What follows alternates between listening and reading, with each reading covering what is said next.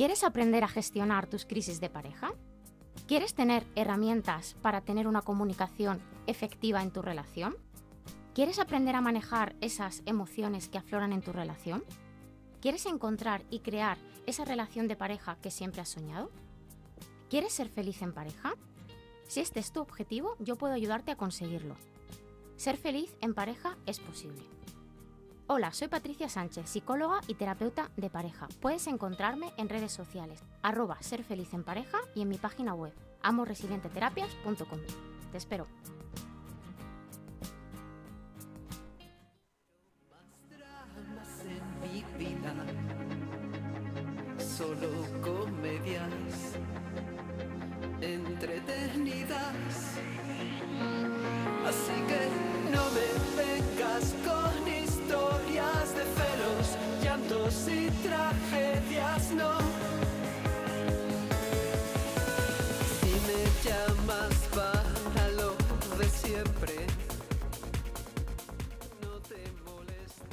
Estrenando horario de verano, nuestra amiga Patricia Sánchez, ¿cómo estás? Pues muy bien, la verdad, muy tranquilita. La verdad es que da gusto. ¿El ya qué? cuando se, se entra en el horario de verano, un poco, se baja un poquito el ritmo. Se baja un poquito el ritmo. Sí, yo creo que en general estamos necesitando bajar un poquito el ritmo, ¿no? Me da la sensación. A, Sí. a nivel, me refiero social, ambiental. Correcto. De hecho, yo no he visto tan vacío Leganés en eh, la primera quincena de julio hacía muchos años, ¿eh? sí, la gente es que tiene ganas de huir. Sí, sí, sí. Está todo el mundo Porque en esto no es venidor. irse, es huir. Está todo el mundo en venidor y nosotras aquí. Ya te Algo digo. tenemos que hacer, nos tendremos que ir a la fuente. Correcto. bueno, todo bien, la semana bien, Todo bien, todo el bien. trabajito bien. Sí, yo al contrario de, de relajarme, creo que es el julio que más trabajo he tenido desde que abrí. Sea, quiero decir, no tengo ya ni un bueno. solo hueco, ya estoy dando huecos para octubre, para después de la Para boda. octubre. Sí, ya la lista de espera, toda la gente que entre ya será a finales de octubre, principio, o sea, a finales de septiembre, principios de octubre. Madre mía, yo te digo una cosa, yo llamé un día al fisio y, y claro, claro, esto no, no sé cómo va, pero yo llamé al fisio y digo, hola, mira, em, quería cita. Y me dijo, pues esto, pues yo llamé, pues ponte que un, creo que era como un 1 de, 1 de febrero, ponte. Es que recuerdo que fue por esas fechas, porque fue fue antes de mi boda. Porque yo me veía y yo decía, a ver si no me puedo casar. Y entonces eh, digo, hola, quería cita. Y digo, eh, para el 1 de febrero. Y me dice, le digo, bueno, ¿qué quería cita? Y me dice, uy, pues esto tiene que ser pues para ya para el día 14, el 14 o el 20. Y le digo, "Mm, no puede ser, porque es que yo el dolor lo tengo hoy. Mm, Entonces, ¿eso cómo se gestiona? Claro, a ver, él lo- no sé si será ¿Qué- una ¿Qué clínica. haces? No sé si será una clínica o en, en este caso del fisio, evidentemente con un dolor tienes que buscar a otra persona. En las relaciones de pareja, como yo siempre recomiendo que no hay que ir cuando tenemos cáncer, sino cuando tenemos pequeños bultitos, pues Yeah. o sea, al final, claro, si tú ya estás en, en el proceso de cáncer no puedes esperar. Si estás con los pequeños bultitos, sí. Pero yo es que ya no me puedo duplicar. es que es lo que hay. Bueno, pero está muy bien, está muy bien. Sí, o sea, yo estoy súper contenta y es verdad que normalmente la gente suele esperar eh, a que haya hueco. Al final yo creo que cuando te interesa algo, esperas a que haya hueco. Si te interesa algo y puedes esperar. Yo siempre lo digo, digo, yo entiendo que si es una urgencia, pero también siempre lo aviso, digo, pero mm, ten en cuenta que la urgencia no se va a solucionar de hoy para mañana. O sea, que cuando tú empieces a ver resultados no va a ser mañana porque tengas la cita mañana, ¿no? Entonces, bueno, yo... Claro, e- estamos fatal, estamos fatal, necesitamos ir. A ver, no. es Eh, que no es- funciona así. no funciona así y los resultados no son para mañana. Entonces yo al final cuando siempre que explico la parte de terapia de pareja, siempre digo que esto tiene que ser un camino que se emprende desde el quiero estar contigo pero no sé cómo. Y eso es un camino que, que lle- que lleva tiempo. que no es de hoy para mañana, lleva tiempo. Esto es importante saberlo, Sí. porque a lo mejor alguien se lo está planteando y dice, oye, estas cosas hay que Claro. verlo venir. De hecho, eh, yo ahora ya estoy lanzando mi próximo programa, bueno, que es la cuarta edición del programa Ser feliz en pareja es posible.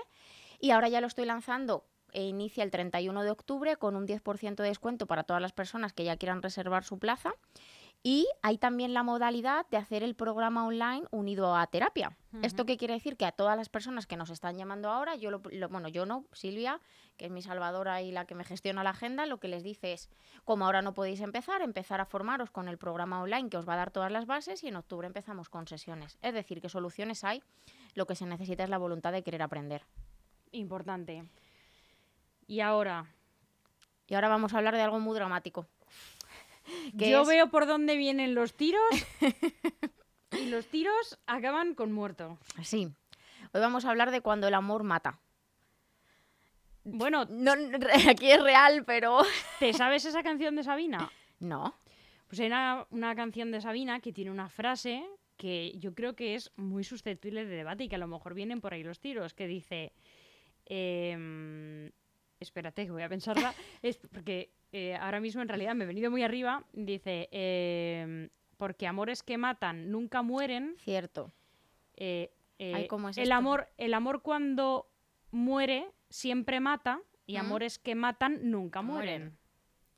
Bueno, yo creo que evidentemente nunca mueren porque los enganches, que al final estos son muchas veces dependencias, siempre están ahí. Es decir, cuando tenemos una adicción, la adicción siempre está ahí, pero yo aprendo a gestionarla. Pues la Ya no sé dependencia, si te lo he dicho bien, perdón.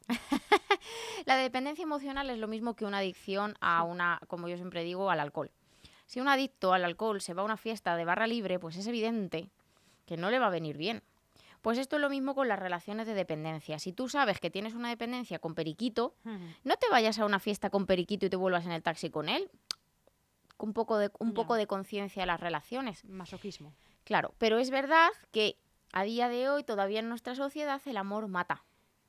Y mata ya no hablo de matar físicamente, que todavía sucede por desgracia, sino de que, de que nos mata en vida, de que al final eh, sufrimos por estar con según qué personas. Y una cosa es tener procesos de crisis o, o- o que algo nos duela, y otra cosa es que una relación nos genere sufrimiento. Entonces, siempre eh, me preguntan que cuándo es el momento de dejar una relación. Yo siempre digo que el momento es cuando dar amor al otro te quita paz a ti. Ahí ya estamos en, en arenas movedizas y sobre todo cuando al final el amor, lo que estamos haciendo ya ni beneficia a uno ni beneficia a otro, cuando nos estamos generando sufrimiento. Yo siempre digo que el amor al otro termina donde empieza el tuyo propio. Si el tuyo propio, el que tú te das a ti, se está viendo vulnerado, ahí hay algo que tenemos que hacer. Y ahí nos tienen que saltar todas las alertas. Porque poco a poco el amor, el mal amor, nos puede terminar por apagar y por destrozar. Y esto es así. Igual que puede ser maravilloso, que de hecho eh, para el mes que viene estoy creando una, eh, el próximo artículo y vídeo en YouTube que habla de las relaciones en las que yo creo y de cómo yo concibo las relaciones. Pues todo lo contrario, al final eh, te puede destrozar. Un mal amor mm, te puede tener tan enganchado y tenerte tan la sartén por el mango que, que te puede destrozar en un momento si cedemos nuestro poder al otro, si le damos nuestra autoestima al otro y si nuestra vida gira en torno al otro. He cometido eh, el error, o no sé si el- la... mm, Ay, ¿cómo se dice? Bueno, eh, la cosa es que me he puesto a ver Sexo en Nueva York desde el capítulo 1. Y estoy flipando. O sea, flipando porque tú ves la primera temporada y tú dices, madre mía del amor hermoso, ¿de dónde venimos a nivel de relaciones? ¿eh? Bueno, claro, y las películas de Disney, pero claro, es que hay que entender. Y las comedias románticas de los 90, pero claro, Claro, es- hay que verlas con los ojos de la época. Sí, pero son los era- 90 en Nueva York, ¿eh? Ya, ya, ya. Y dices, ostras. O sea, que en... en- en- Y la serie de cabecera de qué porcentaje de mujeres. O sea, muchísimo, muchísimo. De hecho, es la serie más vista por mujeres eh, durante no sé cuántas temporadas. O sea, tiene como un montón de hitos de decir es que ha Es sido una serie... de- eh, des- eh, Desperate- mm, mujeres desesperadas. Esa hay mujeres, justo te lo iba a decir, sí.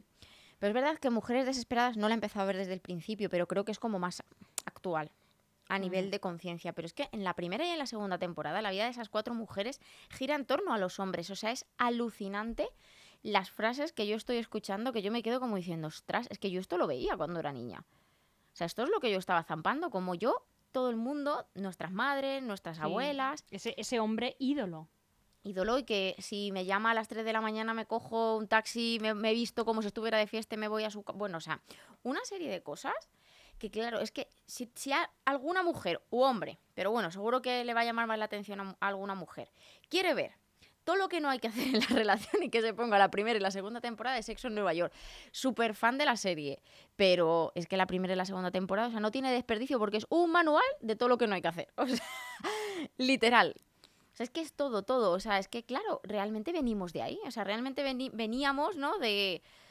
Nuestra vida ha girado en torno a, a los hombres. Entonces, claro, toda- todavía todo Lo es- que, lo que te pida, cuando te lo pida, porque tienes que estar agradecida de estar con él Efectivamente. y de que te haga un hueco en su vida. Eso es, de que te deje 15 minutos, ¿no? Y, y de que te dé un beso delante de alguien. O sea, bueno, es que son cosas que dices, ostras, qué fuerte, ¿no? Que en, en los 90, o sea, que realmente hace 30 años, 33, vamos a poner. No Eh, sé cuándo es el primer capítulo ¿eh? de Sexo en Nueva York. Creo que, Es que yo nunca he sido fan de la creo, que serie. dije- creo que fue el 93, creo, ¿eh? Pero no Puede lo ser. sé. A seguimos, mirar. seguimos charlando y, y lo, lo, mi- lo- lo- lo miro mientras. Sí, 30 años. ¿Cómo ha cambiado la cosa, no? Que probablemente estas cosas que estoy diciendo ahora, a lo mejor muchos hombres se sienten identificados en la actualidad. Bueno, es que, que, que Se dado. sea- que el primer capítulo sea antiguo no significa que esto no siga pasando. Claro, claro. Pero sobre todo, y también hay, hay lo contrario, ¿no? Que es eh, que en el empoderamiento de la mujer también estamos haciendo lo mismo a lo- a- al género masculino, que eso tampoco es. Y mm, 98. del 98, o sea que, pues es que no hace tanto, es que es todavía más fuerte. Bueno, mm, sí, bueno. 24 años. Sí, sí. Sí, 24 años. O sea, es que son 24 años. O sea, quiero decir que estamos hablando de que un adolescente, un preadulto actual, una persona de 24 años, ha, ha visto esto, ¿no? Entonces, es, es muy impactante. A mí me está impactando muchísimo verla desde el principio, ¿eh? Por eso digo que no sé si es bueno o malo, porque yo con la imagen que tenía de la serie me la estoy cargando en un momento. Pero es verdad que ves tantas cosas y te das cuenta de por qué el amor mata.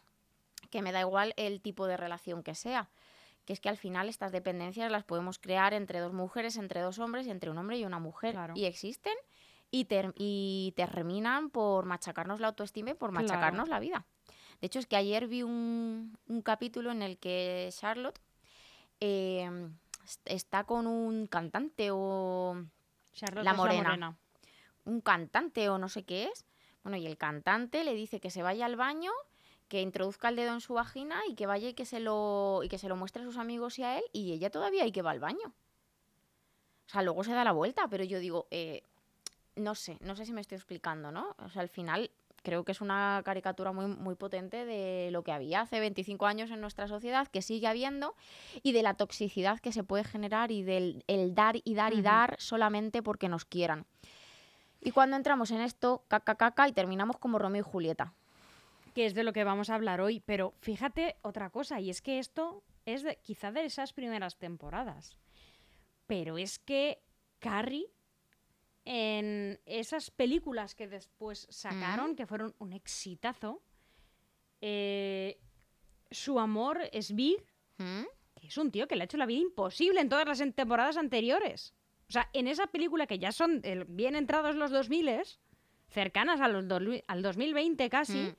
esa mujer se quiere casar con ese tío que la ha estado mareando toda su santa vida. ¿Sabes? que es ese que- prototipo de tío Sí. de ni de como, ni dejo comer. Esto solo pasa te en las pelis, de valorada regulinchi. Sí. Valorada regulinchi por no decirte que, a ver, te dejo estar conmigo.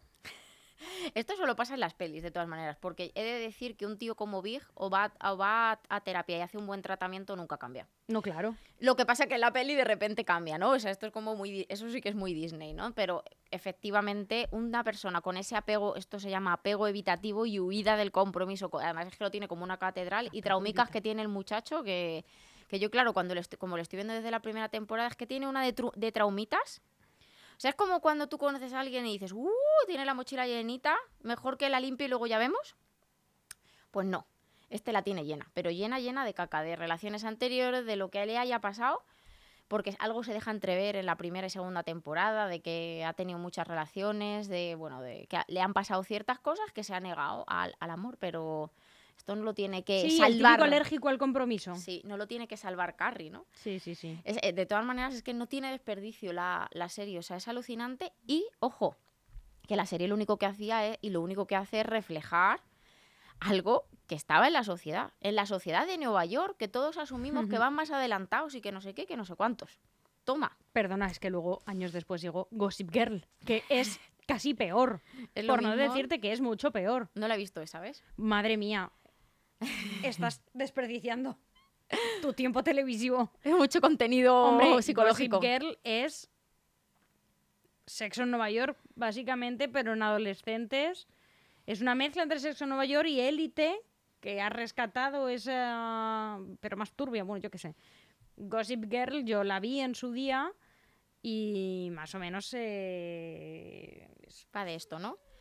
De, No, desde luego que yo digo, tú ves sexo en Nueva York y con un cuaderno y un boli vas apuntando todo lo que sale y eso todo es lo que no tienes que Y hacer. chicos contra chicas, ¿me entiendes? Chicos contra chicas. Sí, sí, sí. Yo creo que, mm, que este tipo de series no, lo que hacen es ponernos encima de la mesa lo que, lo que había en nuestra sociedad y tenemos que decidir lo que queremos y lo que no, ¿no? Y, y hasta dónde esto es sano y no es sano. Y fíjate, a mí eh, he visto millones de veces, volviendo ahora a la película de Romeo y Julieta, que aunque nos hayamos ido a sexo en Nueva es York, de la que vamos a hablar hoy. es de la que vamos a hablar hoy. Eh, es- este, esta persona que eh, vis- vislumbra todo esto a nivel de Romeo y Julieta creo que fue un gran visionario. Porque a nivel de metáfora nos estaba diciendo que las relaciones pueden llegar a matarnos. No sé si me estoy explicando. O sea, a nivel de novela, de romanticismo y de tal, pero plasmó algo súper potente que es, oye, que las relaciones te pueden matar. Y que puedes llegar ahí. O sea, yo que le saco el punto psicológico a todo. Bueno, claro, a ver, en, en- y de hecho eh, la película eh, en sí no es ni la mitad de trágica que eh, en sí la obra de Shakespeare. Nada, Nada, nada, nada. es muchísimo más trágica la obra de Shakespeare que Sí, sí, te sí. expone de una manera muy gráfica ese amor completamente Tóxico. imposible eh, y el Y cómo lo imposible se vuelve tóxico. Porque, claro, lo que nos prohíben al final genera ese enganche. Es como. sí Y luego, claro, lo que tiene que ver aquí, la sociedad, la familia. claro es que en realidad no es un amor imposible per se es un se amor hace imposible, imposible. porque es, es, es imposible porque te lo están prohibiendo Eso es. entonces genera un claro o sea, es una es una historia tan conocida por toda esa conversación y ese debate que establece porque claro tú dices pero porque en realidad esto nos ha pasado a todos pero ¿por qué es imposible? porque tú viendo la película dices ¿por qué es imposible? si solamente si son, Imposible son no dos es. personas Mm. de la misma edad que no tienen ningún problema ¿por qué no pueden amarse? pues, pues porque en tu contexto histórico no puede ser Bueno, y actualmente esto pasa, ¿eh? hombre por, su- por supuesto que pasa O sea, quiero decir, actualmente esto pasa. Muchas familias que rechazan a, a la pareja que su hijo o hija elegido. Por supuesto que pasa, esto pasa en mi- muchísimos eh, eh, Eh, ámbitos sí, sí, sí. y, y esto mm, se sigue usando. ¿Esto qué? ¿Romeo y Julieta? O, mm, De hecho, o sea, pero yo creo que es que Shakespeare fue un gran visionario del, del, del- Hombre, claro. de las relaciones, ¿no? Y al final vino a decir muchas cosas con, con esto, ¿no? Que es, claro. eh, al final estas dos personas se terminan matando por otra. O sea, que independientemente de los obstáculos, de lo difícil de la época y tal, hasta qué punto el amor al otro está por encima de ti. ¿no? Y hasta qué punto el amor al otro te hace matarte por no poder estar con el otro. O sea, es que por eso digo que fue un gran visionario y que puso en relieve muchas realidades. La realidad, evidentemente, del contexto, de las clases, que esto sigue sucediendo, eh, y de los estereotipos que tenemos a la hora de lo que tiene que ser la pareja de mi hijo o de mi hija y de lo que acepto y de lo que no acepto. Que esto yo creo que eh, a, muchísima persona, a muchísimas personas les ha pasado, que es presentar a tu pareja y decir, este no es para ti, porque lo que sea, por la carrera, por la nacionalidad, por lo que sea, por lo que... En este caso, o sea, en esta, en este momento, también sucede mucho por la tendencia sexual que se Mm, rechaza. Muchísimo. Entonces, todo esto ya lo estaba plasmando ahí. En ese momento era una realidad, pero esto se extrapola a muchas realidades. Y luego al final, que evidentemente, por mucho que lo- los condicionantes fueran en contra y que fuera un amor imposible, por, lo, por las circunstancias, no por ellos, hasta qué punto esta- estas dos personicas ponen su vida por debajo de la relación de pareja. Y esto básicamente es, o estoy contigo o quiero estar muerto. Esto sano no es. Entonces, al- muchas veces lo prohibido, lo que nos prohíben, por eso nos enganchamos mucho con esos amores huidizos que no se Platón- comprometen. casi es- platónicos. y, gente que no se compromete, que te da una de cal y una de arena, que hoy queda contigo y mañana no. Eso genera muchísima dependencia porque nos enganchamos al que me quiera, que me Sí. apruebe, que le guste. ¿Hasta qué punto eso llega a destrozarnos? Hasta el punto de preferir estar muertos. Sí. O sea, es, es para mí es- esta película que la he vuelto a ver ahora recientemente porque hay un mogollón de versiones. eh, creo que, que Es fue que tiene una banda Shakespeare- sonora buenísima. Shakespeare fue muy visionario y dijo, ostras, que esto es una realidad. O sea, a mí me parece, a ni- a- al nivel psicológico, creo que hay pocos psicólogos que hayan escrito algo tan potente Sí, sí. y lo hayan representado tan bien para darnos cuenta de que el amor no nos puede matar. No. Vamos a escuchar eh, el primero de los vídeo audios. Patricia, Sí. ¿te parece? Venga, va. Venga, vamos. El peregrino ha equivocado el sendero, pese a que parece devoto. El palmero solo ha de besar mano de santo. ¿Y no tiene en labios el santo lo mismo que el romero? ¡Ay, peregrino! Sus labios solo son para orar. Vaya, es una santa. Cambien pues de oficio mis labios y mis manos. Ore el labio y otórgueme lo que le pido. El santo escucha con tranquilidad todas tus plegarias. Escuche tranquila, mis labios oran y los suyos se purifican.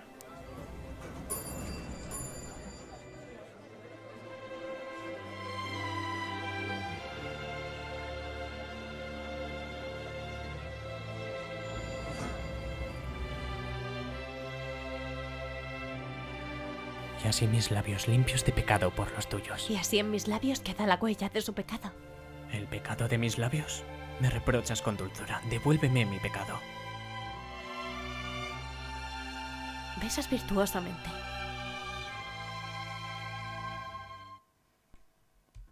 Te has quedado embobadita mirando la escena, ¿eh? Claro, esta es Es la... que encima te hablan así en, en esos versos de Shakespeare. Yo le decía a Armand, digo, yo quiero que me hables así. Esto es tan bonito. es verdad que si leemos entre líneas aparecen cosas como pecado, o sea, quiero decir, aparecen muchas cosas que, que son di- Por Dios, que dignas de Shakespeare, análisis. claro, hombre. dignas claro. de análisis. Y fíjate que aquí, o sea, hay otro condicionante también por el que a veces eh, se rechaza a la pareja de, de alguien, que es la, la religión. De hecho, esta realidad sucede en nuestra sociedad. Hablo, por ejemplo, de testigos de Jehová que deciden, pero no pueden casarse o estar con una persona que no lo sea, por ejemplo. Y como eso, muchísimas situaciones en las que est- esto se plasma en nuestro día a día y convivimos con ello. Mm. Entonces, al final esto puede ser una realidad del siglo XXI, aunque haya sido escrita hace muchísimos años. Y, y esto es algo a lo que muchas personas se tienen que enfrentar por unos motivos o por otros, porque llamémoslo amor imposible, a una situación en la que dos personas quieren algo tan, tan, tan diferente que uno se quiere ir a vivir a China y otro a Badajoz y no pueden, no pueden compartir un proyecto. Y ahí la pregunta del millón, ¿no? Que es, ¿cuándo tiene que terminar el amor al otro? ¿Cuándo tenemos que zanjar un tema? Porque nos está restando tanto que nos está impidiendo ser felices. ¿Qué poder le estamos dando a, a la persona con la que queremos crear un proyecto de vida? Yo creo que es en el segundo vídeo lo, lo vamos a ver claro, ¿no? Vamos a Sí, escucharlo. Hay que cortarlo cuando ya veas que es como música. Venga, vale. Puertas del aliento. Sellad con legítimo beso.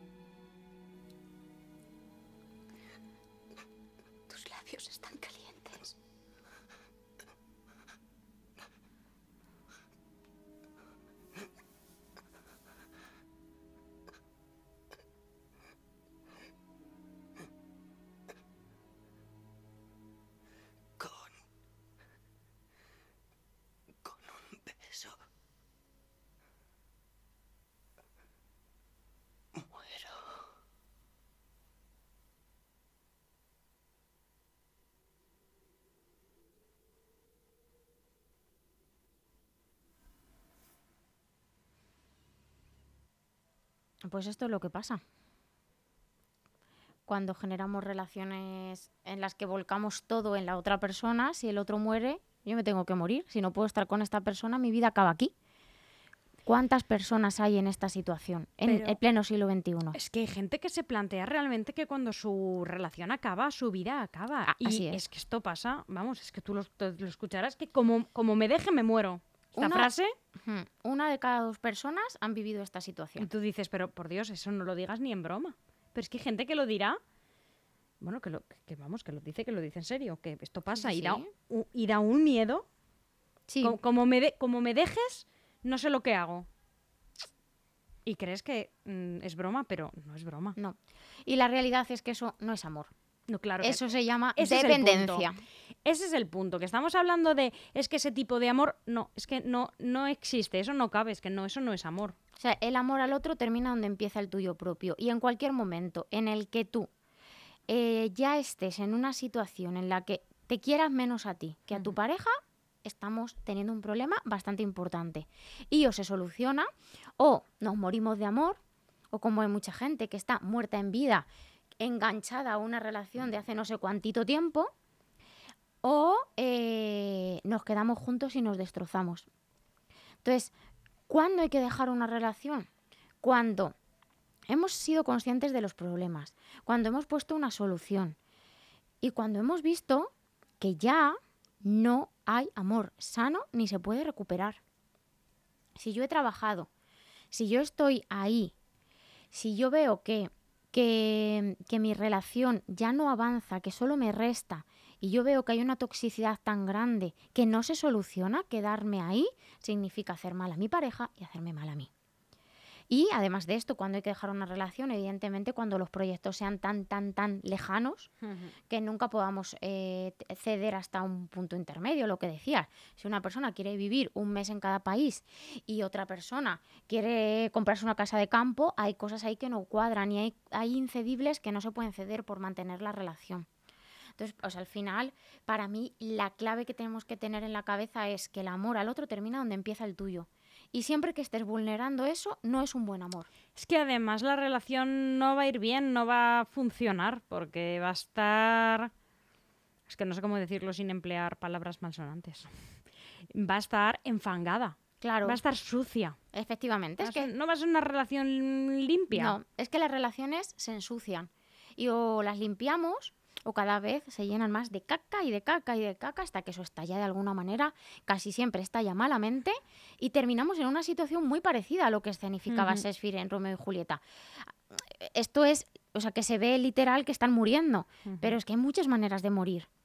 Es que hay personas que están enganchadas a un amor que terminó hace 20 años y, que- y que no salen de las cuatro paredes de su habitación pensando en lo mal que lo hizo Periquito o Periquita. Entonces, se puede morir de muchas maneras. Y eso no es amor. O sea, yo cuando hay alguien que me dice, es que necesito hablar con él, yo le digo, pues no le quieres. También hemos escuchado muchas veces eso de estás muerto por dentro. Claro. Eso es cuando vamos acumulando mucha caquita. Pero la palabra necesito, eso significa que realmente no hay un amor sano. Necesito que me escriba, es que necesito saber de él o de ella. Ay, ahí ya, ya nos tienen que saltar las alarmas y nos tenemos que dar cuenta de que, o sea, necesitar, tú necesitas agua, alimento y sustento. Y un techo, fin.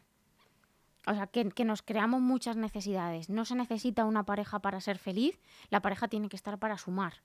Evidentemente no nos vamos a ir a todo lo contrario, que es lo que sucede ahora, que se denomina amor líquido, que es a la primera de cambio cojo y me piro. Esto tampoco es. Hay que, hay que currarse las relaciones, hay que buscar soluciones. Pero ostras, si yo he ido por A, nada, he ido por B, nada, he ido por C, nada, y, y estamos haciéndonos daño, eso no es. ¿Y qué me dices de lo joven que está Leonardo DiCaprio Total, en esta película? Y Claire Dance. Pero es que tiene una cara de niño. Es que yo más que joven le veo un niño. Es, que hace nada menos que 26 años Toma de esta ya, sí, película, sí. ¿eh? Es que es alucinante. Que Leonardo DiCaprio es un señor, ya. Sí, ahora es un señor. Pues fíjate que hace 26 años de esta película, pero que sigue siendo una realidad presente en nuestra vida en Hombre. muchísimos escenarios. Em, ayer empezamos a ver el, esto que han hecho en HBO de Harry Potter, que es como un. No es un Ah, un reencuentro, sí, algo sí, sí. así. Estaba alucinando con los actores que pequeños empezaron, pero si yo no era consciente de que eran tan niños. Claro, Sí, lo ves sí. ahora y ves miquillos. Me he quedado yo alucinada con los de Stranger Things y siguen siendo niños. Es es Son adolescentes, pero bueno, sí, sí, me he quedado yo alucinada porque ahora han salido en esta temporada eh, flashbacks, ¿no? De, sobre todo de, de la protagonista, de Eleven, de cuando empieza en la primera temporada y dices, madre mía. A Leonardo DiCaprio se le nota un poquito. Sí, sí, un poquito, está un poquito más desmejorado el hombre, Sí. pero, pero bien, bien, ha, ha ganado también ma- madurez. Sí, Sí, sí, sí. Muy bien. Es una película que yo creo que no se nos tiene que olvidar. No. Que, que, es, que el, el amor que mata no es. No. es. Y aquí lo podemos ver muy gráfico, pero si nos lo extrapolamos a nuestra vida, a mí, quitando ya el terreno profesional, hay muchas relaciones que he visto a lo largo de mi vida que están en algo muy parecido a eso. Sí, te voy a decir correctamente la frase de Sabina que está muy bien. Que si no, que si no te vas a quedar con la cosa. Sí, porque es una frase muy buena que, que viene muy al caso hoy, que dice, eh, porque el amor cuando no muere, mata, Mata. y porque amores que matan nunca mueren. Pero no estamos de acuerdo en esto. Sí, realmente la- eh, ese amor no muere. Lo que muere, o sea, lo que ha de morir Pero y amores termina- que matan nunca mueren. Nunca mueren se refiere a que el vínculo siempre se queda. De hecho, yo siempre digo que cuando hay una relación tóxica no puedes nunca, y se termina, no puedes nunca volver a, a conectar con esa persona, porque te vas a volver a enganchar. El vínculo se mantiene. De hecho, la estrofa entera dice, y morirme contigo si te matas, y matarme contigo si te mueres, porque el amor cuando no muere mata, y porque amores que matan nunca mueren. Madre mía. La, estrofa es preciosa. Sí, sí, sí. Pero lo que nos está diciendo, Metafóricamente. lo que nos está diciendo es que si no estoy contigo me muero. La enseñanza, la enseñanza no es buena. No, no, no, no. No, Sabina, por favor, esto no es relaciones sanas, saludables y nutritivas. Remodela la canción. La, la canción es del 85. Bueno, al final yo creo que todo parte de nuestra de la evolución del ser humano, que como he dicho millones de veces, venimos de relaciones que no son de dependencia, son de supervivencia, que juntos igual sobrevivimos separados, va a ser que no llegamos ni a fin de Eso mes. es. Entonces, eso está residualmente en nuestra cabeza, pero que no haya confusión. Que, no, que un amor no genera sufrimiento y que no me tengo que quedar con un amor que me está destrozando, que esto es. no es. Eso es. Patricia, como siempre, un placer. Muchas gracias igualmente y nos vemos la semana que viene. Hasta pronto.